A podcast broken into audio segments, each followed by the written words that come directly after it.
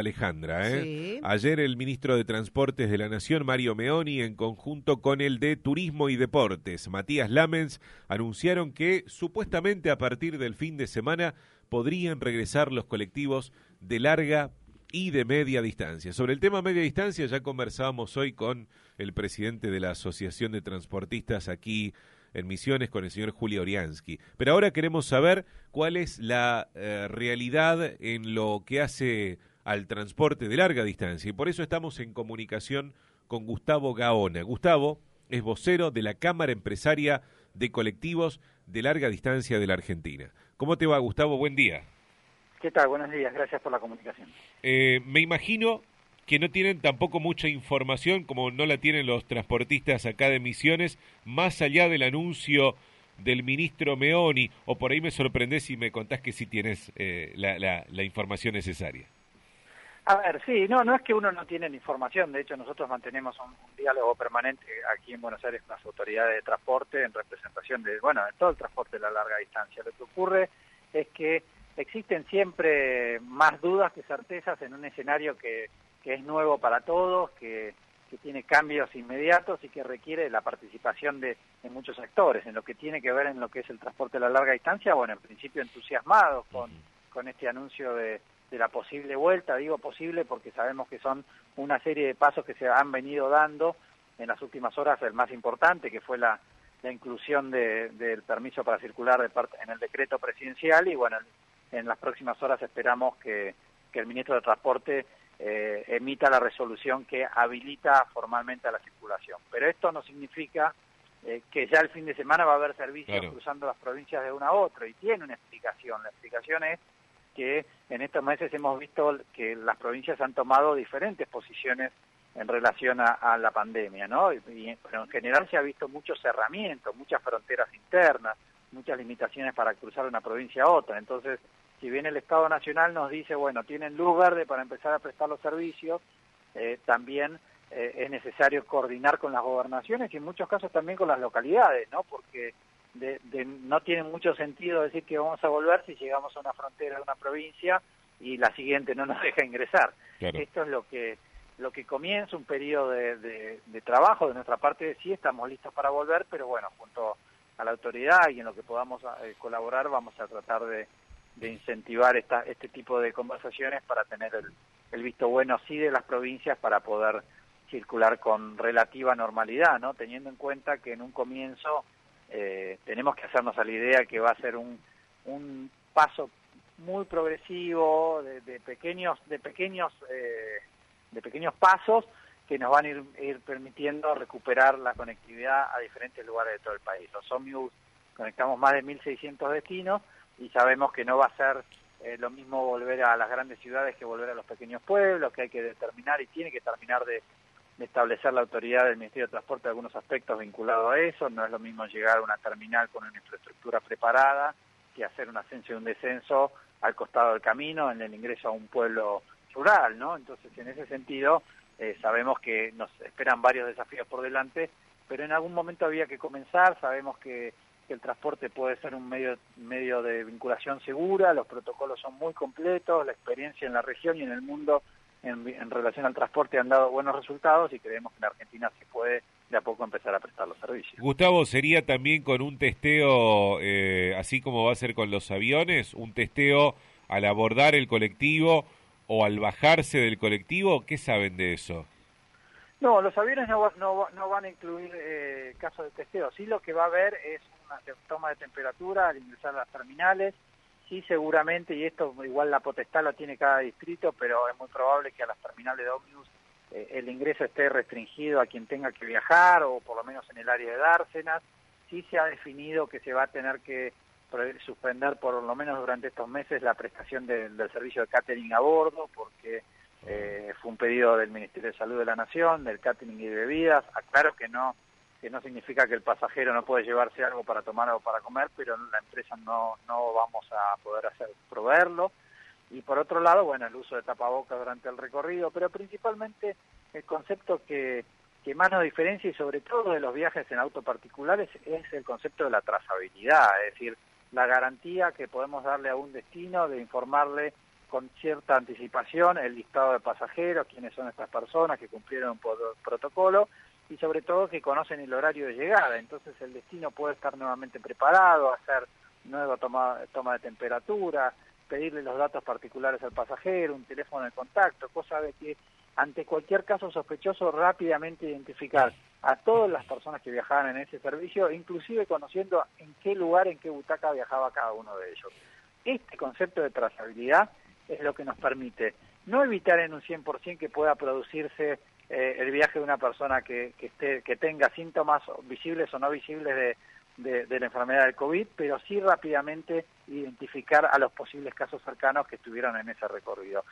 Eh, entendemos que este tipo de, de, transporte ordenado va a ser un principio de solución más que un problema, ¿no? Mm.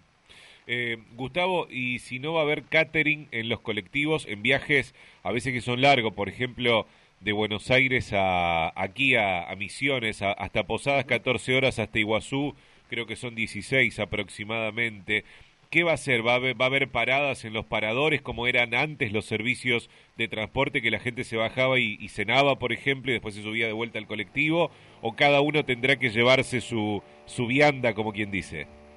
Bueno, en, algunos de los aspectos que entendemos faltan definir, uno de los aspectos más importantes que le hemos pedido a la Autoridad de Transporte que nos defina si se van a autorizar estas paradas intermedias, como viendo decía usted, que se solían hacer antes en algún parador, o si esto no va a estar permitido, entonces para poder informarle al pasajero que se lleve alguna bebida, algo para comer durante el recorrido, porque no va a haber paradas establecidas. Por eso decimos que eh, se ha dado un paso muy importante con con la resolución o con las normas que van a permitir el regreso, pero todavía hay que ultimar detalles que iremos viendo sobre, sobre la marcha para, insisto, dar esos primeros pasos en un comienzo con los trabajadores únicamente esenciales o quien tenga que viajar por, por motivos médicos. También se abre la puerta a, un, a una situación que no se hizo mención en la conferencia de prensa del ministro, pero que es muy importante, que también van a poder viajar las personas que justifiquen un caso de fuerza mayor.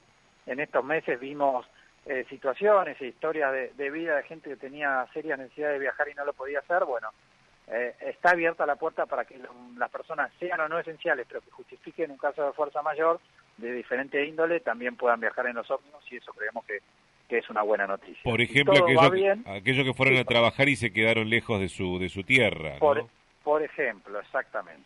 Por ejemplo, esos casos donde antes no entraban en la categoría ni de esenciales ni nada, pero tenían motivos justificados porque tenían que volver a sus hogares o viceversa, que tenían una situación personal que los obligaba, hemos visto algunos casos muy tristes de, enfermedades terminales en, en, algunas, algunos eh, argentinos y que un padre no podía ir a visitar a su hija, bueno, casos que han sido de público conocimiento y que entendemos que por, e, con ese motivo se busca cubrir estas excepciones que por ser excepciones no dejan de ser importantes. ¿Y eso dónde habrá, que explicarlo, Gaona? Eh, sé que todavía no está en la resolución, pero ¿a quién le va a explicar el pasajero esa situación personal que lo lleva a necesitar trasladarse de un lugar a otro del país a pesar de no ser un personal esencial?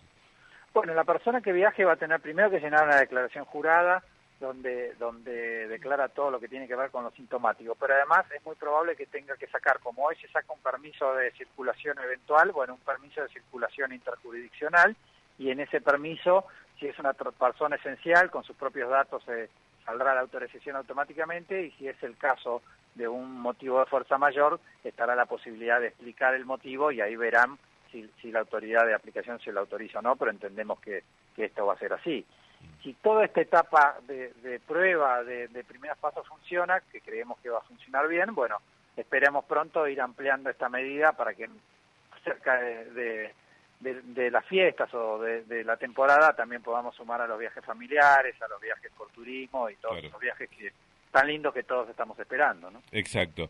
Eh, Gustavo, ¿y qué dicen las empresas? Eh, porque he escuchado algunas opiniones decir si a mí me habilitan para que salga de, Posadas a Buenos Aires con 10 pasajeros, con, con, dos que quizás no paguen el servicio porque son personas con discapacidades y demás, la verdad es que no me conviene mover el coche, no va a ser rentable, voy a gastar más de lo que recaudo. ¿Qué dicen las empresas en general ante esta situación?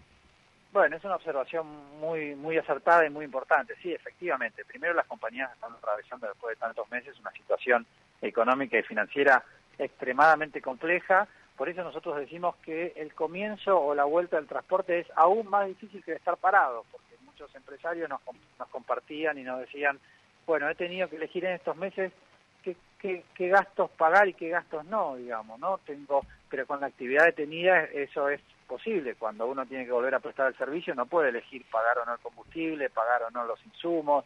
Entonces, en eso, en eso si bien logramos siempre garantizar el, el pago de los salarios, digamos, hay otras cuestiones que no.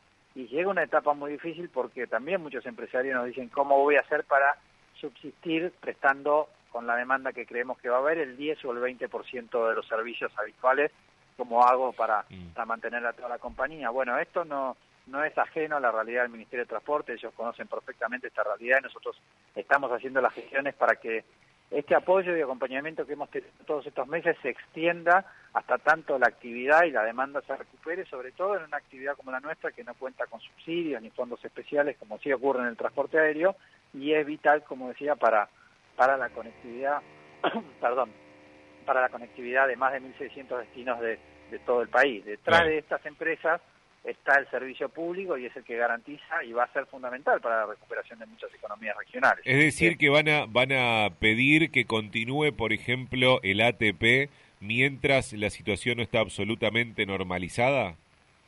Es probable que pidamos una extensión de, de los programas de ATP, es probable durante estos meses pudimos acceder en forma excepcional a unos fondos que si bien el objetivo era destinar eh, a cubrir ciertos gastos corrientes de las compañías, esto en las empresas de, índice de índole nacional, eh, si bien el, objetivo era cubrir estos gastos corrientes, lo cierto es que también se destinaron al pago de, salarios para completar, porque si no, no era posible cumplir con todas nuestras obligaciones.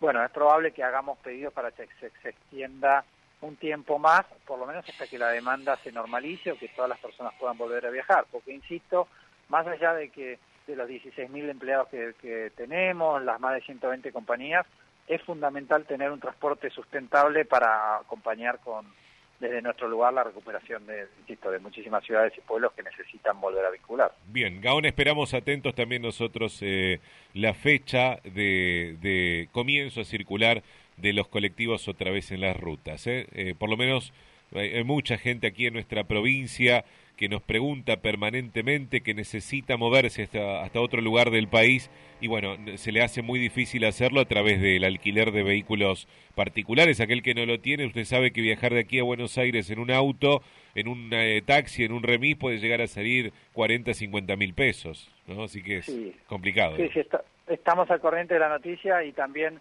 reconocemos y vemos en gran parte esta vuelta o este principio de vuelta del transporte, se lo debemos gran parte a, nuestros pasajeros, a la, ciudadanía que, que, reconoció el rol de, de, importancia que tiene el transporte público, fueron los primeros en, en cada una de sus localidades, provincias y a nivel nacional reclamarle a las autoridades que aún en una situación complicada como la que tenemos de pandemia es fundamental contar con el servicio público. Así que en gran medida eh, esta posible vuelta que, que, se aproxima se la debemos a, a, todas aquellas personas que sabemos tienen serias necesidades de viajar. Gaona, muchas gracias. Hasta luego. Gracias ¿eh? a ustedes. Gustavo Gaona, vocero de la Cámara Empresaria de Colectivos de Larga